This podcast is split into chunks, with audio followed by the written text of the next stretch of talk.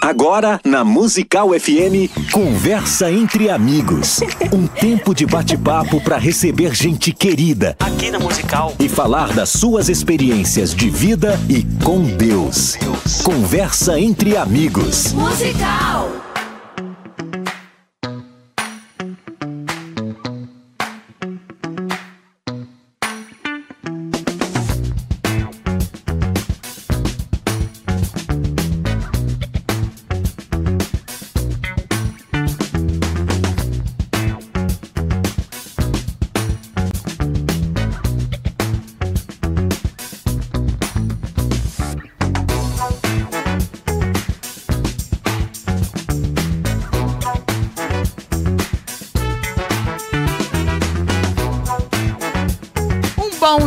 Na paz do Senhor Jesus. Eu sou Roberta Polinário e hoje, excepcion- excepcionalmente, eu vou apresentar o programa Conversa entre Amigas, né? Hoje.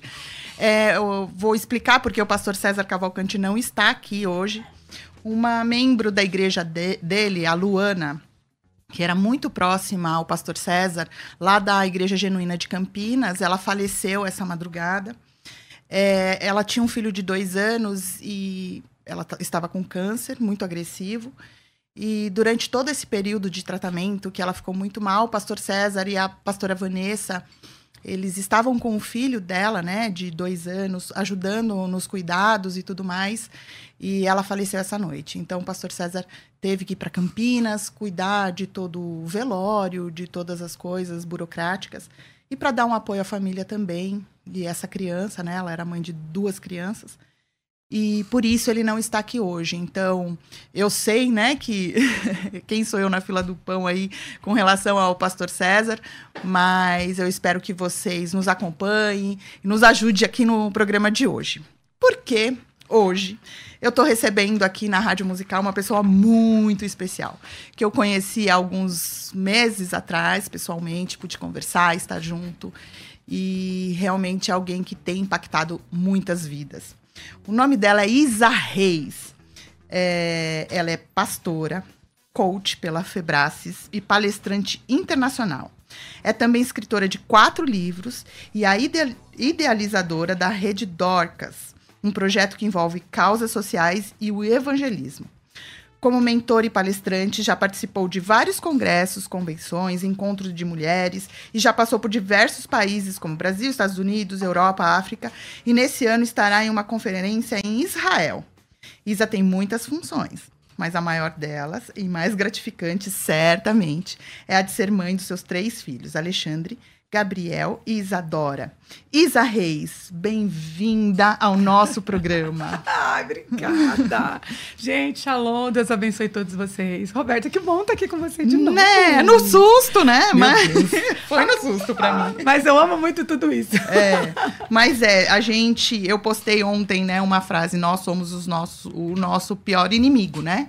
Então, é, a gente tem muito medo das coisas, mas eu falei, não, com a Isa eu vou, Ah, porque que você é muito fácil no- na conversa e eu tenho certeza que vai ser bênção o seu testemunho para muita gente que está ouvindo a gente, porque eu conheci o seu testemunho, né? Nós participamos de um evento, o Christ Summit, e foi ali que eu ouvi você contando o seu testemunho. Para mim foi muito impactante, porque eu não sabia de nada. Uau. E eu acho muito importante você estar aqui hoje para contar um pouquinho, né, da onde você saiu e o que você se tornou.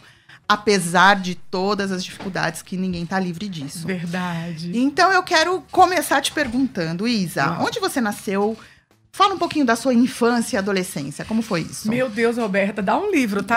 Literalmente, viu, minha gente? Literalmente. É, eu nasci aqui na Lapa, em São Paulo. Eu achava que você tinha nascido Na Bahia. Na Bahia. Todo mundo pensa que eu Todo sou mundo- baiana. Mas não. E aí eu digo, ah, eu sou quase. Quase, É, tá. é porque entre idas e vindas fiquei 18 anos lá. Tá. E aí e morei seis anos, né? Então, Tá. não pensa que eu sou baiana. Pois é, mas eu nasci aqui na Lapa, em São Paulo. Eu sou filha da Jandira e do Gil Denou. E meus pais nunca tiveram um relacionamento tão bom. Na verdade, meus pais só se entendiam para fazer filhos, que no caso sou eu e meus dois irmãos, a Isabel e o Ivan. É, meu pai era aquele contexto de muita bebida, muito, muita violência. E aí não deram conta de ficar juntos. E minha mãe teve que criar nós três sozinhos. Então, foi uma infância muito difícil. E ah, teve uma fase que eu tinha uma vida muito boa, até acho que meus seis anos por aí. Mas depois, tudo começou a ficar muito difícil. Minha mãe abriu mão da enfermagem, porque ela era enfermeira aqui em São Paulo, em dois hospitais. E foi trabalhar em casa de família. E aí ela não deu conta de criar nós três dentro de uma casa, né? Então eu passei boa parte da minha infância morando na casa de parentes, na casa de amigos. E eu fui ter uma casa mesmo, assim, uma casa, eu, minha mãe, meus irmãos. Com estabilidade, eu já devia ter acho que uns 12 anos de idade. E foi uma fase muito difícil.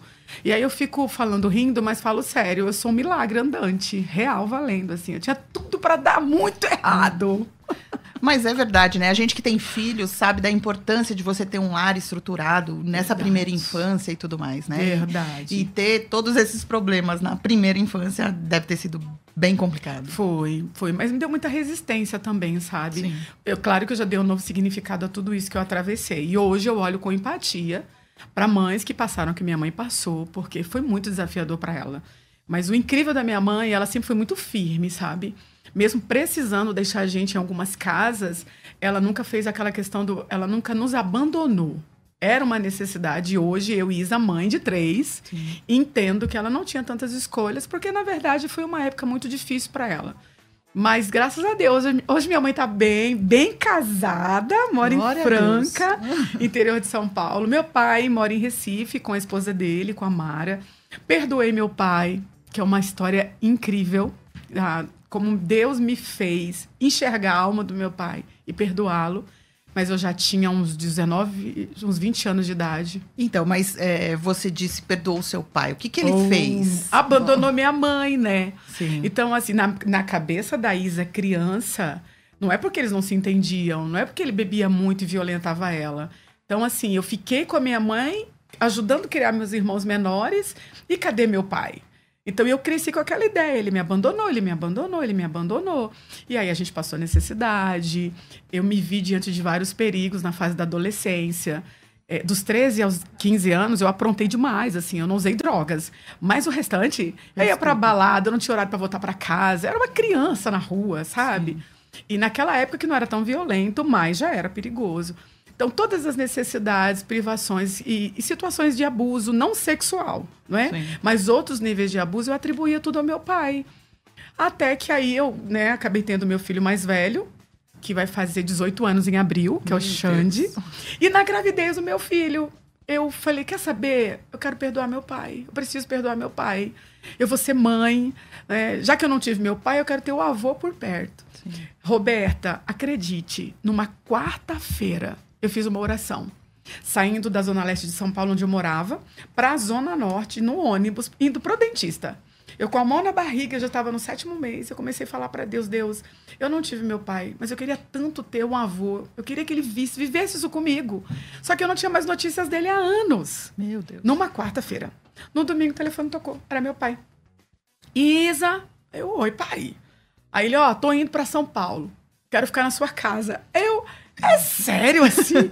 tipo assim, um misto de emoções, porque já fazia tanto tempo. E eu recebi meu pai na minha casa, ele veio. Eu tinha um cômodo separado, assim, que não tinha nada. E aí lá eu fiz um quarto para ele. E eu enchi de coisas, eu decorei, eu coloquei cortina, e meu pai tá vindo, né? E aquela alegria. E quando ele chegou, é, foi tudo muito bonito, assim, os primeiros dias. E eu até comentei com a minha mãe: mãe, meu pai é outra pessoa, meu pai é um homem transformado. Eu imagino a sua mãe nessa situação. Né? Nossa, né? minha mãe foi e falou bem assim: isso é falso. O que, que eu imaginei?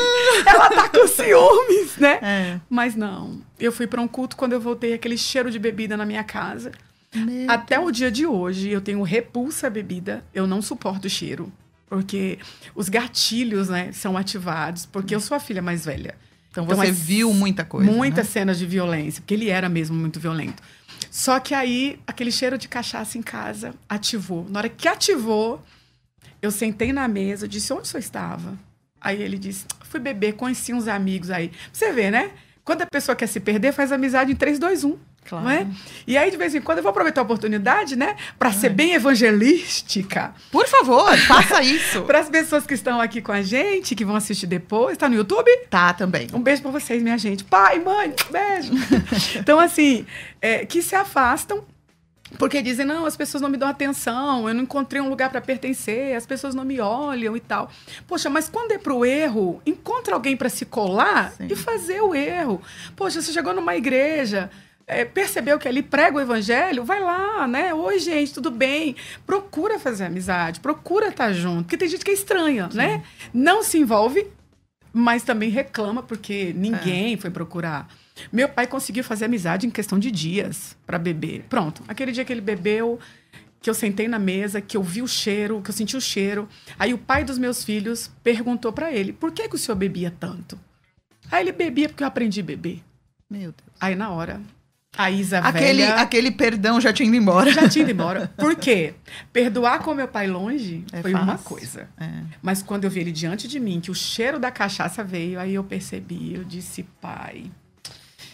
Aí eu comecei a falar muitas coisas. Eu falei, se eu sabia que porque o senhor queria beber, o senhor acabou com a minha infância. E eu comecei a falar muita coisa. Que tava engasgada, né? Provavelmente. Passei mal, fui internada com sangramento, perdendo líquido Senhor. do meu filho Alexandre. Passei mais dois meses internada. Meu pai foi embora para Recife. E você não conseguiu perdoar nesse momento. Não, mas sabe o que aconteceu? Hum. Ele mandou uma mensagem para minha avó. E essa mensagem pra minha avó foi: avise a Isa que eu só vou reencontrá-la no juízo final. Meu senhor. Aquilo pesou. Eu disse: Deus, juízo final, não.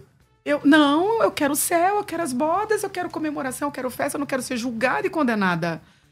Dobrei meus joelhos, eu disse: Olha, eu já passei fome, Senhor. Eu já passei tanta coisa horrível na minha infância, mas eu tô viva. Quer saber? Eu libero meu pai. Eu libero, eu libero. Eu orava assim, libero.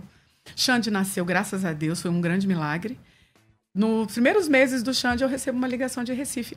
Era da cidade que meu pai morava. Para me pregar na Assembleia de Deus do Brás, Lá em Recife. Lá em Recife. Perto dele. perto dele. Aí eu falei com a pastora, falei, a pastora Elis, né? Eu falei, você pode me ajudar a procurar meu pai? Ela disse, eu posso. Fui procurar meu pai, e ele concretiza a nossa história linda, porque quando eu encontrei meu pai, ele estava numa casa minúscula, com o, o plástico do colchão cobrindo o teto por causa da chuva. A gente conversando e ratazana passando, um córrego na porta, meu pai todo desdentado. E a primeira oferta que eu recebi, que a primeira oferta que eu entreguei na vida de alguém foi na vida do meu pai. Nossa. E aí eu tirei ele daquela casa, paguei os dentes dele. E dois anos eu cuidando do meu pai sem pregar para ele. Dois anos depois, num domingo de manhã, ele me liga. Minha filha, benção pai. Que eu sou de benção mãe, benção Sim. pai, benção tio, até hoje. E aí meu pai disse assim, ó... é a paz do Senhor Jesus pro seu pai, viu? Ele se converteu. Aí eu, como assim, pai? Ele aceitei o Senhor Jesus como meu único e suficiente Salvador. Ai, que coisa e linda. graças a Deus, já fazem alguns anos. Mas você vê, né? Às, ve às vezes não, né? É, a gente prega mais com as nossas atitudes do que com as nossas palavras, né? Verdade. Talvez você falando de Jesus para ele e pregando não faria nenhum efeito. Mas a sua postura com relação a tudo que você passou, é, eu imagino, né? Porque eu nunca passei por isso.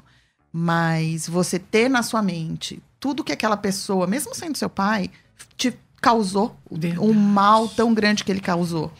E mesmo assim conseguir perdoar dessa forma e pregar o evangelho sem usar as palavras, É. só pode ser coisa do céu, né? Ah, Não é. É aquela música antiga, né? Os assembleanos vão lembrar. A melhor oração é amar. É, é isso aí. E é isso. E é só amo meu pai. E hoje nossa relação é maravilhosa. que legal. Graças a Deus. Parabéns por isso, por conseguir, né? Eu tenho certeza que tem muita gente que tá nos ouvindo que tem uma história parecida com a sua e tem essa dificuldade do perdão. Verdade. E que é totalmente entendível, né? É essa dificuldade, porque só quem passa é que sabe o quanto dói, o quanto machuca, né? Verdade. Mas ore para que Deus te dê aí condição de, de perdoar, de, de pensar em algo maior, né? Verdade. Mas vamos lá, vamos voltar pra gente aqui. Eu queria Simbora. saber aonde você se viu pregadora. Quando, quando você chegou, porque você não era evangélica, né? Seus pais não eram evangélicos, sua mãe não era. Não. Como você se converteu e chegou Ah, nesse ponto? Deixa eu pensar aqui pra resumir. A gente tem até três horas da tarde, né? Ah, é muita né, coisa. produção? Até três horas, né? Brincadeira. Roberta, eu me converti aos 15 anos de idade. Mas eu era católica. Eu, e eu era coroinha do padre. Ô, louco. E eu era aquela católica praticante da catequese. E eu amava ler o Evangelho de Mateus a respeito de Jesus. Eu só queria ler a respeito de Jesus. Então eu sentava com meus irmãos e ficava falando de Jesus para os meus irmãos, Olha. mesmo antes de conhecê-lo como meu Salvador. Então eu conheci o Jesus histórico, o Jesus que me apresentaram, mas o meu encontro com Jesus foi aos 15 anos de idade. E foi lindo o dia da minha conversão, porque assim, a minha mãe, ela se afastou do evangelho, ela tinha uns 20 e poucos anos de idade, é uma história bem difícil assim. E quando ela se afastou, ela foi para Macumba. Ô, louco. Foi.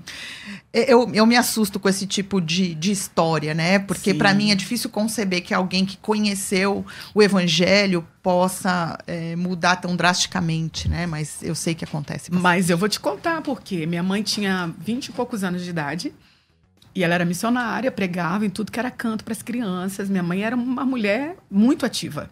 E ela conheceu um rapaz e engravidou desse rapaz sem se casar com ele. Na época, meu avô ficou revoltado, com vergonha, né? Uma Sim. moça criada na igreja, engravida sem casar. E ele ficou convencendo ela a abortar o bebê. E ela não quis. Nossa. Não vai ter, vou ter, não vai ter. Resumindo, o pastor expulsou minha mãe. Disse que ela seria um contágio para as outras meninas. E proibiu de visitarem. Então, a minha mãe, meu avô prometeu que se minha mãe tivesse o bebê, nunca mais ia falar com ela. E ele fez isso, tá? Até morrer. Ele nunca mais falou com a minha mãe. E minha mãe só viu o bebê na hora que nasceu. A hora que ela viu o bebê, é, depois disseram que estava morto. E não tem um cemitério em São Paulo que minha mãe não tinha procurado, não tenha procurado o corpo da minha irmã. E nunca foi encontrado. Aí a minha tia-avó, com 100 anos de idade, teve um lapso de memória e perguntou para minha mãe: Você encontrou sua filha que o seu pai deu?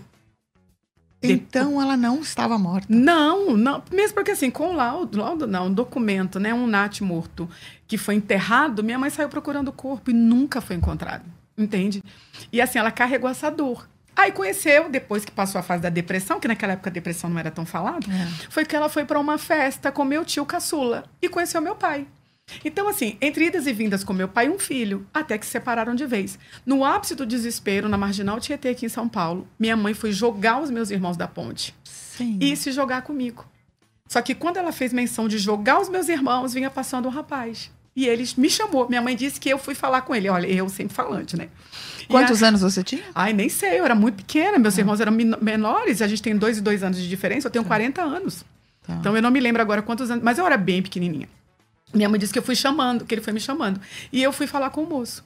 Aí ela veio. Quando ele percebeu que tirou ela da beira da ponte, ele falou pra ela: a senhora ia fazer uma besteira, não ia. Minha mãe disse eu ia. Aí ele pegou um cartão, mandou ela lá pra Zona Norte, um lugar chamado Serra Pelada. Conheço. Pois é. E deu um cartão pra ela e disse: lá, vai lá que minha mãe vai cuidar de você. Aí quando a gente chega lá, era um centro de macumba. E de esquerda, um negócio pesadão. E a gente passou uma parte da vida lá. E era assim: acontecia os trabalhos, acabava, a gente montava os banquinhos, colocava o colchão e dormia lá. E foi da onde o amparo veio naquele momento. Então minha mãe se aprofundou. Resumindo, quando eu tinha 14 anos, a minha mãe estava muito doente e foi convidada para ir num culto em Ermelino Matarazzo, dentro de uma casa. Quando minha mãe chegou na porta, o irmão que estava dirigindo o culto acabou com o protocolo, aquela regrinha, né? Três hinos, nanana, sim. parou o protocolo, olhou para minha mãe e disse: O diabo ia te matar hoje, mas Jesus está te dando vida. Ela cai endemoniada. Foi assim, possessa, na verdade, né? Expulsou todos os demônios e perguntou para ela: Você quer se entregar a Jesus? Ela disse: Eu quero voltar. Minha mãe voltou para Jesus dentro daquela casa. Saiu de Ermelino Matarazzo, foi para o bairro dos Pimentas, onde a gente morava. E acredite, quando minha mãe veio pela rua de baixo, a mãe de santo, de onde ela frequentava, em Guarulhos, foi chegando pela rua de cima. Na hora que minha mãe tá descendo a escada, ela gritou: Jandira! Teu Exu mandou você fazer um despacho hoje, senão ele vai matar você. Nossa. Foi muito incrível. Aí minha mãe disse: Jesus já chegou primeiro. Amém. Acabou. Amém. E voltou. E vou te falar, a transformação da minha mãe foi o que me trouxe para Jesus. Porque ela era uma palavra e um palavrão. Eu tenho várias pereba na perna, porque ela quebrava as coisas em cima de mim. Ela era, era muito perturbada. Mas, de repente, minha mãe começou a virar outra pessoa. A linguagem mudou, a maternidade mudou. Ela, ela mudou completamente. Então, eu fiquei um ano observando as mudanças da minha mãe. E, assim, a transformação foi tão linda que tinha uma célula dentro da nossa casa. Mas eu não entrava. Ah, meu Deus. Eu ficava na rua esperando o culto terminar, porque eu não queria contato com crente. Eu esperava terminar. Até o dia que a minha avó Isaura, eu me chamo Isaura. Ah, Isaura, não É, sabia. Eu me chamo Isaura, porque a minha avó, Isaura, foi homenagem, foi dormir na nossa casa. Roberto, eu tenho nove tios. Minha avó nunca dormiu na casa de ninguém. Nesse dia, a avó foi lá pro bairro dos Pimentos para dormir lá em casa. Congresso de jovens. Aí ela, vamos pro culto? Aí eu, ah, avó. Ela, ah, eu vou dormir aqui, vamos. Aí eu, tipo assim, né, para fazer uma média com a minha avó, que nunca dorme na casa de ninguém, eu vou. Vamos. Fui pro culto com a minha avó. Não vou mentir. Eu fiquei agoniada, olhava pro relógio, não passava nunca, aquele culto longo, né? E nem pre tava prestando atenção em nada. Nada, eu queria ir embora, eu só tava ali pela minha avó. Até que no final, os jovens ficaram de pé e começaram a cantar uma canção do Matos Nascimento. Ai, acabou. Imagina. As gemas caíram das minhas mãos quando Cristo na cruz por mim expirou. Liberdade ganhei, posso então cantar. Quem quiser liberdade é só aceitar. Quando eu ouvi eles cantando, comecei a tremer minha avó agarrou minha mão assim, o que, que você está sentindo? Eu não sei. Foi meu primeiro contato com a presença de Deus.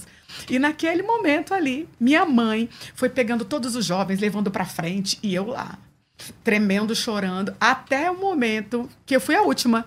Levantei, toquei nas costas da minha mãe, assim, a hora que eu toquei, que ela olhou, continuou pra frente. Depois ela olhou bem. Será e... que é você mesmo? Gente, ó, minha mãe saiu do os jovens saíram do lugar, todo mundo me agarrando, fazendo aquele montinho em cima de mim, Sim. porque eu dei trabalho. Pra você ter ideia, eu chegava em casa, minha mãe ouvindo louvor, eu batia a mão na rádio, né? Uma rádio concorrente secular aí. Bem antiga. Colocava meus pagodes e saía dançando. Minha mãe nunca, Roberta, minha mãe nunca proferiu uma palavra de maldição contra mim. Muito pelo contrário. Ela só dizia assim: uma hora Jesus te acha. É. E aquele dia ele me achou com muita força. E graças a Deus, e já fazem 26 anos. Ai, que testemunho lindo, gente. É, mais uma vez a prova, né? Que às vezes a gente quer falar, não, olha, Jesus te salva, Sim. não, mas o nosso testemunho, como da sua mãe, né? Que mudou Muito completamente. Que passou a tratar vocês é, de forma diferente, né? Sim. E isso te mostrou que tinha algo diferente. Totalmente. Que legal. E aí, isso era com 15 anos. 15 anos. E como é que você descobriu esse seu chamado para pregar? Porque, gente. Ah. É, para quem tá ouvindo no rádio, não tá vendo a gente, eu tô aqui com a Isa Reis, pregadora, e eu a vi pregar pela primeira vez nesse evento. Inclusive, eu quero falar desse evento porque era um evento de empreendedorismo cristão. Sim. E eu até confesso, posso confessar que eu falei, a Isa, o que, que ela vai falar lá? O que né? tem a ver, né? O que, que tem a ver? e a sua palavra naquele lugar eu vi muitas pessoas se emocionando e pessoas, inclusive, que nem eram evangélicas, que estavam lá com a gente e que sentiram a presença de Deus. A sua pregação ali foi realmente foi um, um foi sensacional. Que eu legal. posso dizer, você pregou sobre Davi, né? Eu lembro Sim. bem a sua pregação. É, então eu queria saber da onde veio esse start? Não, eu, eu sou boa para pregar, eu vou. Mulher, isso foi acontecendo como eu comecei falando, eu era, eu era católica e eu gostava de ler sobre Jesus. E falava de Jesus para meus irmãos. Mesmo sendo Jesus da história, não Jesus meu amigo, né? Meu salvador. Eu me converti com 15 anos. 15 dias depois fui batizado no Espírito Santo. Olha. Foi. E assim, como eu gosto de falar, e eu nutro, um, graças a Deus, e que eu continue assim, eu tenho nutrido ao longo desses anos um hábito, que é ler as escrituras, meditar numa palavra antes de ir para o culto. Aconteceu diversas vezes. Deus está estudando uma palavra antes de ir para o culto, lendo, chegava na igreja, o pastor pregava a mesma passagem. Só que isso não aconteceu uma vez. Isso aconteceu diversas vezes. Só que assim, eu lia, não entendia, claro, Sim. mas o pastor pregava com tanta sabedoria, aí eu ficava assim, né? Uau, onde ele viu isso? então aquilo foi me atraindo, né? A sabedoria para explicar, a clareza também, porque ele não era é, tão, tão formal na forma de falar, então me alcançou. E aí isso foi que nascendo a sede. Eu comecei a estudar. O que, que aconteceu? Eu tinha nove meses de crente. A minha líder de jovens, a Marcela, ela me pediu, Isa, dá uma palavra para os jovens hoje. Por quê? Porque eu gostava de cantar. Então, assim, vem cantar, Isa. Aí eu cantava uma música, mas antes de cantar, eu li um versículo.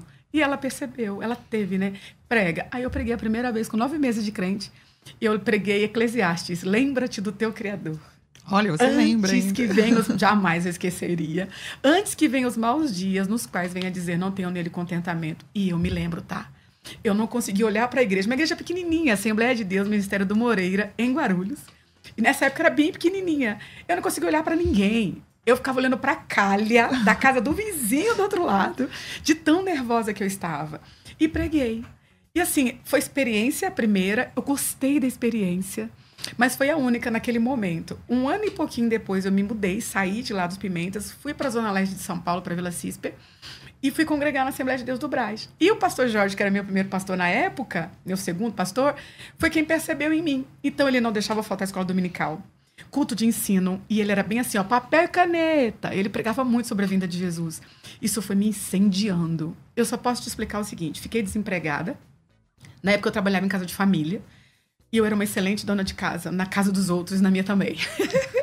Fui mandada embora. Sabe o que eu fiz? Eu ia para tudo que era culto. Matutino, 5 da manhã, consagração, vigília. Aí eu chegava lá, você canta, canta aqui um hino. Aí eu ia cantar e dava, lia um versículo. Ah, você prega. Não, não prego, você prega. nessa, nessa história tão simples, eu até brinco, né? Com todo respeito aos engajamentos que hoje existem nas redes sociais. É, eu valorizo isso, embora eu não use tanto nas minhas redes sociais ainda. Mas ainda antes que houvesse o Orkut, Deus já era na minha vida. Porque antes que houvesse qualquer coisa para propagar, eu tinha tantas portas abertas, tanta coisa aconteceu, sabe? E tinha dia que eu pregava de segunda a segunda que sabe? Coisa. E aí eu fui fazer teologia, eu ganhei com o pastor Eliel Amaral Soares, que já dorme no Senhor, do setor 31 lá em Ermelino. Eu pedi para ele a bolsa, porque eu não podia pagar. Me envolvi a estudar e desde então Deus foi abrindo portas e eu tô indo. E foi acontecendo sem internet, sem nada, né? Deus quis fazer. É que quando ele tá ele passa por cima de todo mundo. Quando Deus quer fazer, ele faz, independente de quem você é, né? Verdade. Ele faz. É isso. Das, das formas dele. Eu sou a prova. Isa, a gente vai para um rápido intervalo com o pastor César Cavalcante. Daqui a pouco eu volto com vocês, com a Isa Reis. Ela vai contar muito mais coisa aqui da vida dela, do testemunho de vida dela. Eu espero vocês daqui a pouquinho de volta. Vamos lá. Uma conversa entre amigos é sempre muito boa. Receber amigos e ter um bate-papo descontraído para falar das experiências com Deus é maravilhoso. Aqui na Musical, toda semana temos um tempo para isso. No Conversa entre Amigos. Acompanhe o programa Debates e saiba quando vai rolar essa conversa por aqui. Musical FM. Mais unidade cristã.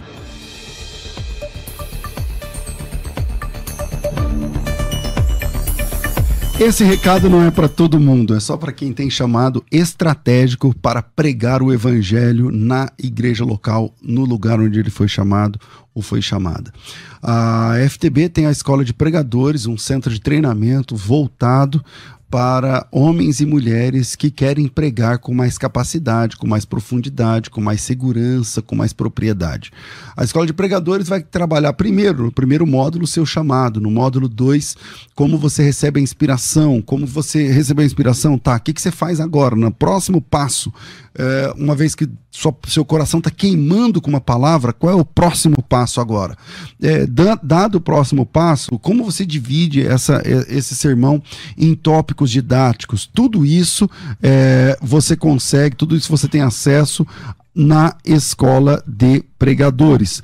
E se você tem interesse em participar da escola de pregadores, nós temos uma proposta para você. Primeiro, a escola de pregadores dura um ano.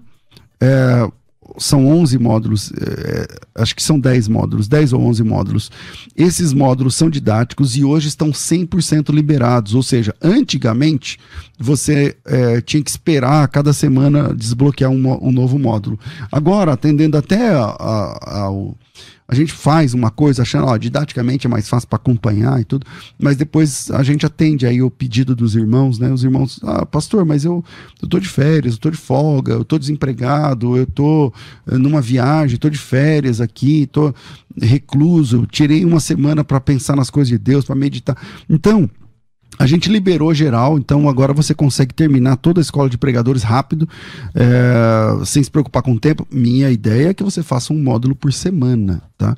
Fazendo aí em três meses você conclui a escola de pregadores. Tem acesso a plantão tira dúvidas, tem informação no final, tem a, a sua credencial de aluno que você pode solicitar, que te dá desconto nas editoras, no cinema e tudo mais. E você que está ouvindo o programa, vai receber uma proposta agora da minha parte para entrar na escola de pregadores. Então, primeiro, o que é a escola de pregadores? Um treinamento para quem busca alta performance na área da pregação, por exemplo. É, lá tem um módulo, um dos 11 módulos, é sobre introdução introdução. Pastor, mas é, quantos minutos tem essa aula? Não, tem acho que cinco ou seis aulas falando sobre introdução. Por quê? Porque é importante. Quando você saúda os irmãos, tá todo mundo te ouvindo. Mas se você não tem uma boa introdução em 15 minutos, a metade não está mais te ouvindo. Eles estão lá, mas não estão com você. Então, se você sabe fazer uma boa introdução, resolve tudo. Quer dizer, a absorção da mensagem é maior. A audiência é de, nesse curso você vai aprender que audiência é diferente de frequência. Tem 100 pessoas no culto, mas não tem 100 pessoas te ouvindo. Tem 100 pessoas no culto, mas não tem 100 pessoas com você, acompanhando a sua ideia. Então, se você aprende a fazer introdução, já muda tudo. Esse módulo, vamos tirar só o módulo introdução. Se fosse só sobre isso, já mudaria tudo. Tudo, tudo, tudo.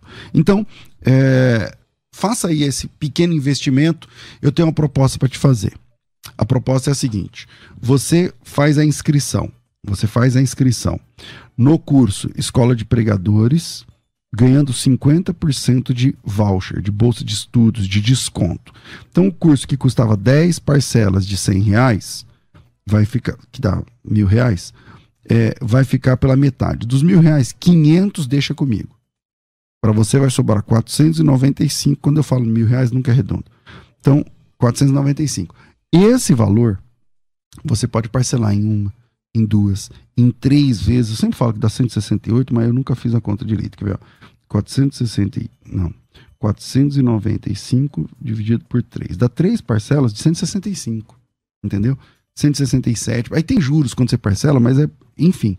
Se você pode investir 160 e poucos, são três parcelas. Você está dentro da escola de pregadores. Fez a matrícula. Na hora, no mesmo minuto, você recebe acesso a um outro curso. O curso de formação em narrativa bíblica. Curso de formação em narrativa bíblica.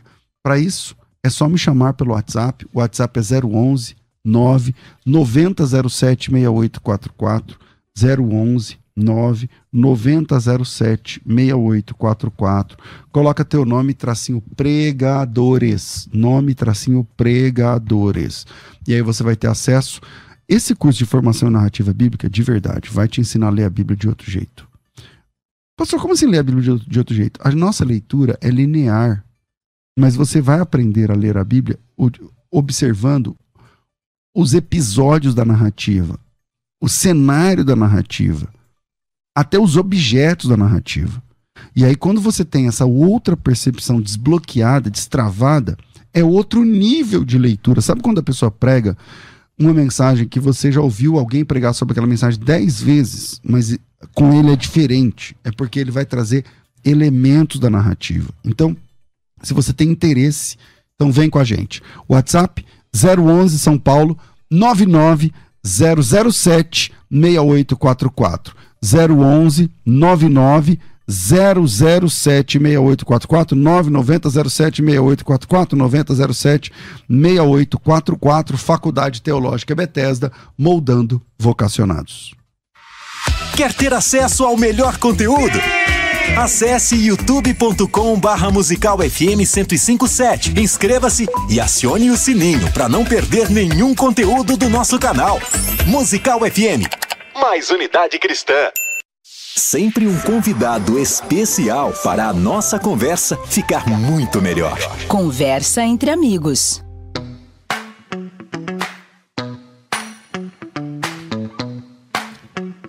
Bom dia na paz do Senhor. Para quem não sabe, eu sou a Roberta Polinário e hoje eu estou aqui substituindo o pastor César Cavalcante. No início do programa eu expliquei o motivo dele não estar aqui, mas amanhã ele vai estar aqui é, com a gente ao vivo. É, hoje a gente está recebendo aqui a pregadora, grande pregadora, Isa Reis. tá com um testemunho lindo contando pra gente o que Deus fez na vida dela. Isa, é, você é muito intensa, né? Em tudo que faz. É, eu sei. muito intensa. Você acha que isso te atrapalha de alguma forma, toda essa intensidade, né? Olha, já atrapalhou por conta da dosagem. Tá. Porque, assim, tudo tem que ter uma medida, né? Sim. Né? o equilíbrio. Então, eu já fiquei doente por causa da minha intensidade, eu já fui mal interpretada em situações que nem precisava. Sim. Mas por eu ser intensa. Então hoje, né, com 40 anos de idade, eu busco o equilíbrio dessa intensidade. É, a gente vai ficando mais velha, né? Eu digo por mim, a gente vai é, aprendendo a Verdade. dosar, né? Sim. É, nem tudo que a gente pensa a gente pode falar, É. porque às vezes você fala com é, de uma forma e a pessoa entende outra. Sim. Então a gente tem que ter muita é, cuidado, responsabilidade. Eu entendo aqui. É, eu queria falar de um assunto é, que foi importante, acredito, na, durante toda a sua vida aí, dentro do evangélico e, e vida pessoal também. É, você passou por um problema pessoal, veio a público, é, falou né, Sim. sobre isso, deu é, a cara, a tapa, né? Literal. é, para falar e, e foi mu- muito mal interpretada também por causa disso. E o, o evangelho, eu, eu entendo o papel do evangelho como acolher, né? Yes. É, as pessoas que, que passam por problemas, principalmente aquelas que vêm e falam, olha, aconteceu e tô pedindo perdão, que foi o que você fez. E eu dou muito valor a isso, né? Porque eu acho que esse é o papel do verdadeiro cristão, é, a gente acolher. Não, não ficar com é, é, apoiar o, o- que foi feito de errado, mas sim a pessoa, né? Porque atrás daquele erro existe uma pessoa. Oh. Existe alguém que tem sentimentos. É, eu estava até falando aqui fora do ar para ela. A gente, como rádio musical, o programa de debates, a gente faz a reunião de pauta semanalmente para definir quem vem, quais assuntos vão ser tratados, como a gente vai tratar aquilo. E a gente tem muita responsabilidade. Porque a gente sabe quem está ouvindo do outro lado. A gente sabe que as pessoas, elas se importam. E isso pra gente é muito forte. Eu não sou pastora, eu não sou nada, mas eu entendo a rádio musical como o meu ministério. Sim. E a gente tem muita responsabilidade quanto a isso. E às vezes a gente vê alguns comentários na internet de gente acusando, de apontando o dedo e falando: "Ah, fulano errou, errou, é verdade, você não erra". Então hoje muita gente se esconde atrás de um perfil na internet para acusar o outro. A partir do momento que o outro se arrependeu e tá pedindo perdão, acabou. Quem somos nós para falar alguma coisa? A gente tem que apoiar. Então, eu fiz toda essa volta para perguntar. Depois deste problema que você viveu, é, você foi acolhida? Como foi para você passar por tudo isso? É, como você lidou com toda essa exposição da sua vida? Sim. Olha, Roberta, eu vou te falar uma coisa. Eu posso dizer que a minha vida tem um antes e um depois de- disso. Literalmente. É, eu já prego o evangelho há 25 anos. Então eu apresentava Deus de um jeito, Deus vai te matar, você vai ver, e tarará. é claro que ele é juiz, ele é justo, né? E ele retribui a cada um segundo as suas obras, isso é verdade. Só que eu não enxergava uma Isa tão filha quanto eu enxergo hoje.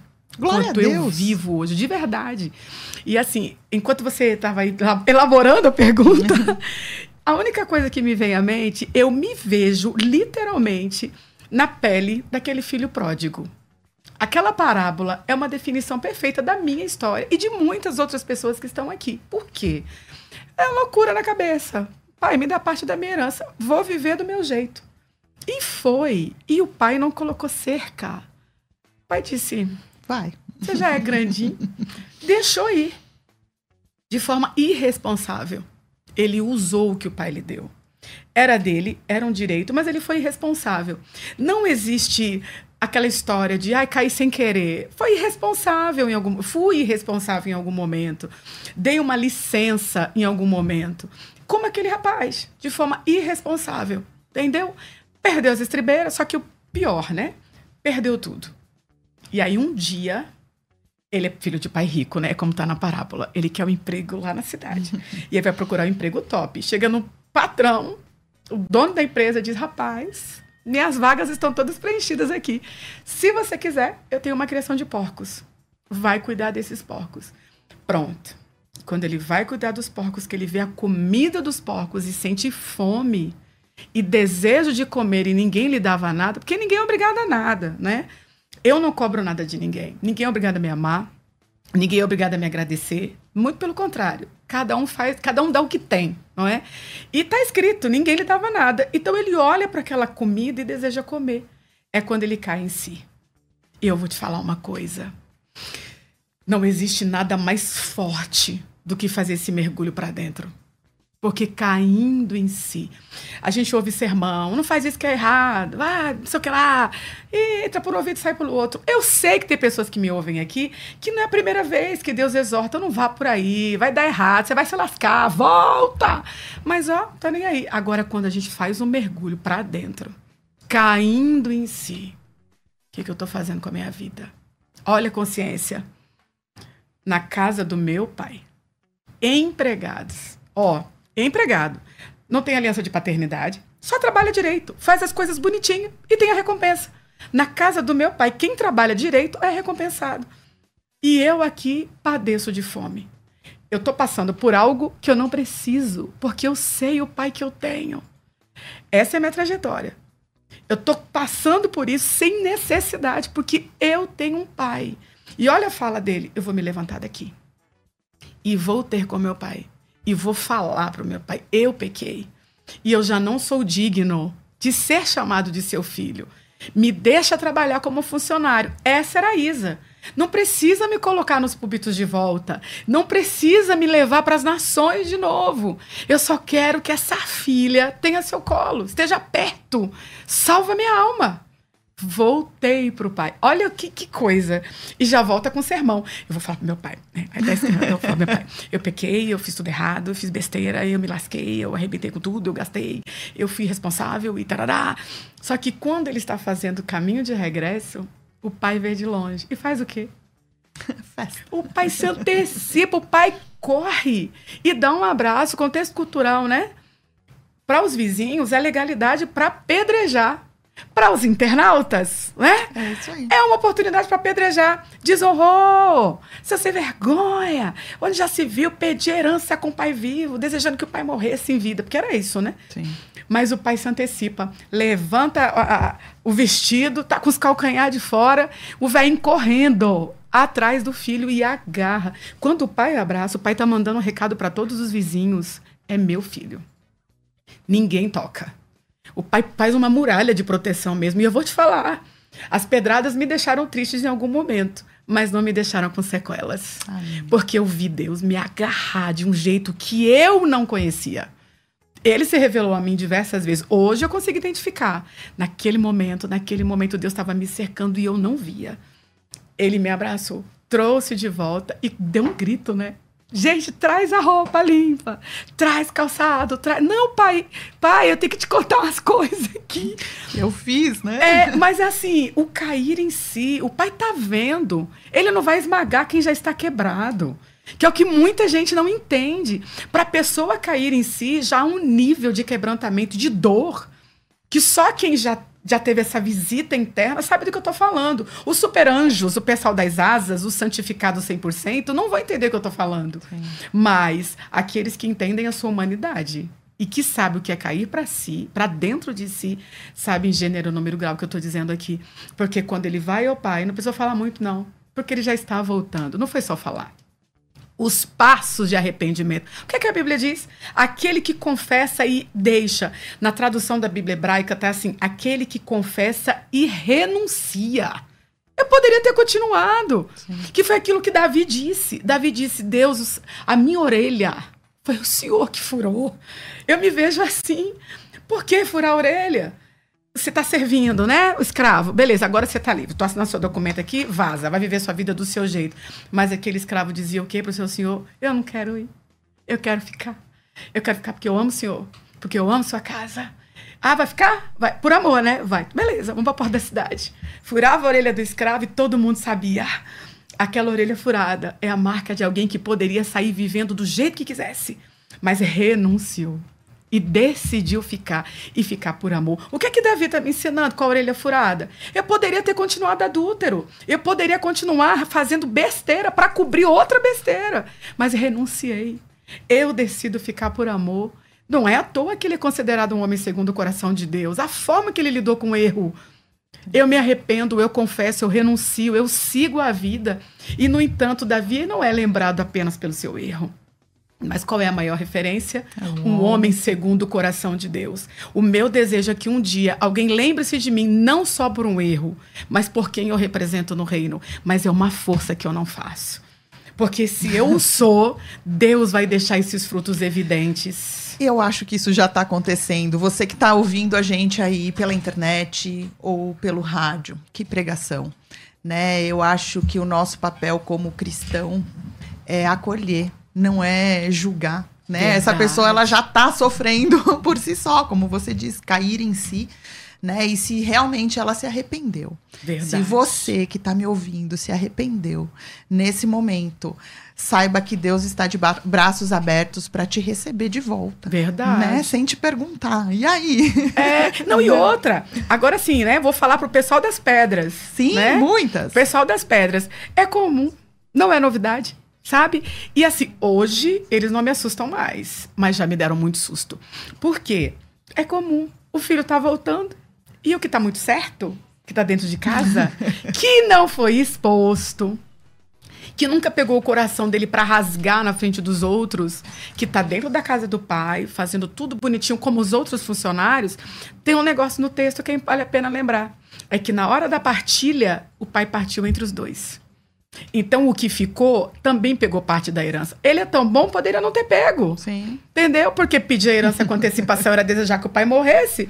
Só que o outro, o outro é intenso. O outro faz e diz: Eu fiz mesmo, eu fui, eu gastei, mas eu também tô voltando. Eu quero meu pai. A outra é Isa. É, o outro é bem eu. Voltou. E aí é que tá. Enquanto o pai tá dizendo, traz calçado, traz anel, vamos comemorar. Esse meu filho tava perdido e foi achado. O outro diz o quê? Cruza os braços e diz, nessa festa eu não entro. É hoje, né? Também não te sigo. E alguém acha que isso é punição, É, né? não. Também não te dou moral. O irmão que ficou, simplesmente cruza os braços e diz, nessa festa eu não entro. E o pai tá lá, meu filho, é teu irmão. Ele diz, teu filho. Porque eu tô aqui sendo fiel, nunca pequei, né? E o senhor nunca me deu um bezerro para fazer um churrasquinho com meus colegas. O pai só olha para ele e diz: Meu filho, quem não desfruta da, da minha companhia é você. O pai não tem nada a ver com isso. E eu sei o quanto incomoda para esses pródigos de dentro de casa ver alguém que se perdeu voltar e desfrutar do pai o que eles não, Não conseguem desfrutam. alcançar. Incomoda. Olha, poxa vida, eu recebi mensagens como, por exemplo, tá fazendo questão de mostrar que tá mais feliz. Como é que pode? Não é justo você tá bem. Eu, Como não é Pra justo? que que Jesus morreu na cruz? Além de nos salvar. Plenitude de vida. E assim, só quem precisou ser perdoado sabe o que é viver com essa liberdade. Então hoje, a Isa de antes, que literalmente eu me via como aquela serva, sabe? Eu sirvo o ministério, eu sirvo as pessoas, eu sirvo, sirvo, sirvo. Mas quando eu precisei ser acolhida, eu vou te falar a verdade. Quando eu me pronunciei admitindo um pecado, eu fiz isso por orientação da minha liderança na época.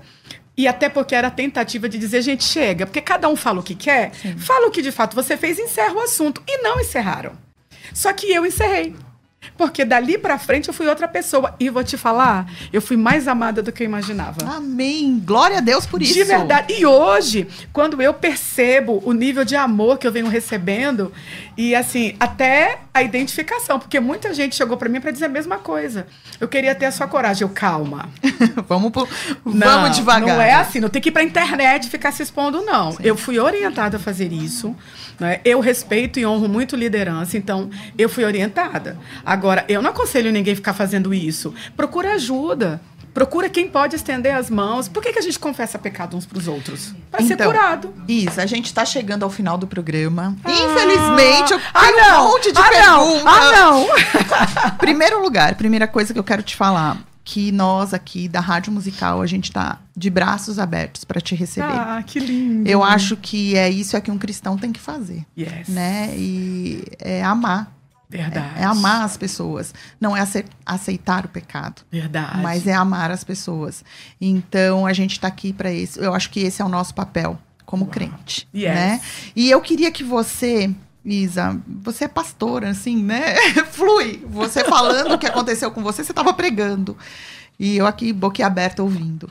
E eu queria que você deixasse um recado para aquela pessoa que passou por esse problema como você passou, ou está passando e que não sabe para onde ir.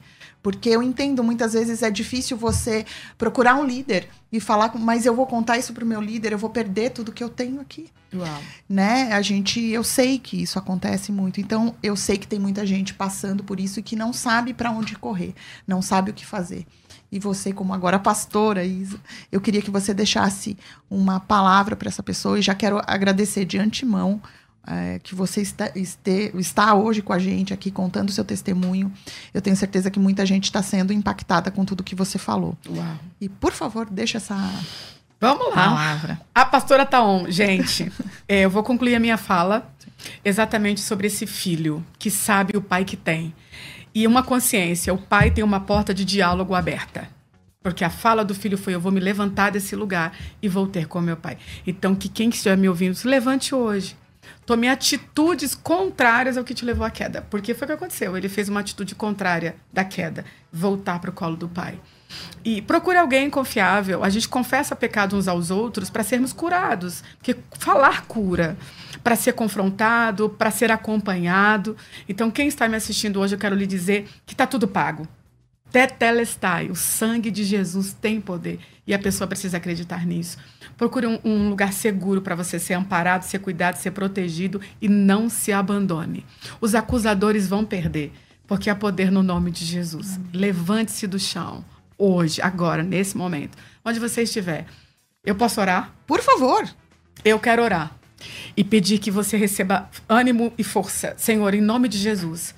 Eu abençoo a vida de todas as pessoas que estão ouvindo e que ouvirão posteriormente. Que essa mensagem flua como um rio e chegue até o endereço. Sobre aqueles que estão prostrados, envergonhados pelo pecado. Que possam ter a consciência do poder que há no teu sangue e receberem agora um abraço da tua graça, que cobre, que calça, que honra e que devolve autoridade. Eu oro para que haja uma consciência plena de arrependimento e uma restauração completa em ti.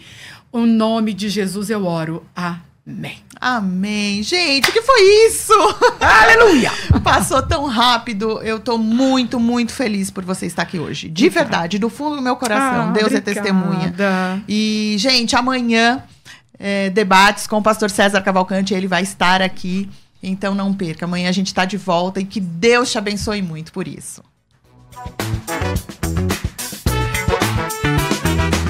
Você ouviu? Conversa entre amigos.